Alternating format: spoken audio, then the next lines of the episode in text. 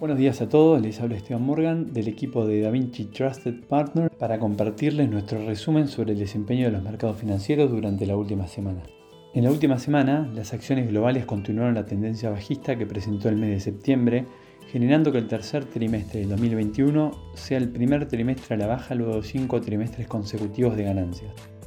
Las razones de esta caída son varias, entre ellas los temores sobre la desaceleración del crecimiento económico, la inflación elevada y los riesgos regulatorios que emanan de China.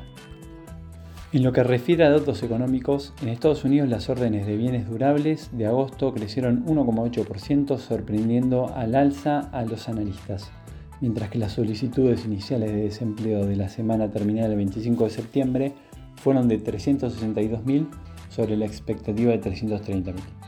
Por el lado de Europa, el viernes se dio a conocer la inflación para el mes de septiembre en la zona euro. La estimación del dato fue de 3,4% respecto al mismo mes del año anterior, lo que corresponde al mayor registro en más de 13 años.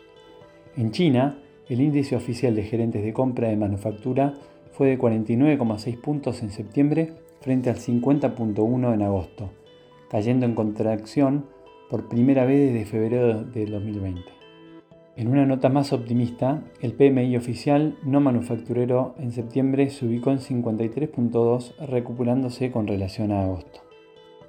Por el lado de los commodities, el precio del petróleo cierra esta semana en niveles máximos por encima de los 75 dólares por barril, influenciado por la reunión de la OPEP a principios de esta semana, donde se discutirá si se dará o no un aumento en la producción. Por otro lado, el precio del oro se mantiene estable en la medida que resurgen las preocupaciones por la inflación. Por otro lado, las tasas del tesoro a 10 y 30 años cerraron la semana con una desvalorización semanal de 1.6 y 5.2 puntos básicos respectivamente, alcanzando niveles máximos desde junio. Al respecto, Jerome Powell, presidente de la Reserva Federal, anunció que el Congreso de la Fed comenzará la reducción de estímulos monetarios a finales de 2021 y espera llegar al rango de meta de inflación de 2%.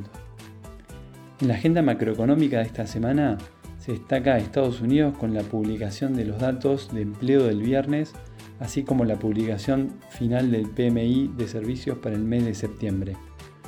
Por el lado de Europa tendremos también el dato final del PMI de servicios y la comparecencia de Cristina Lagarde el martes. Hasta aquí llegamos con nuestro resumen semanal de noticias. Cualquier consulta o comentario adicional no duden en contactarnos. Muchas gracias.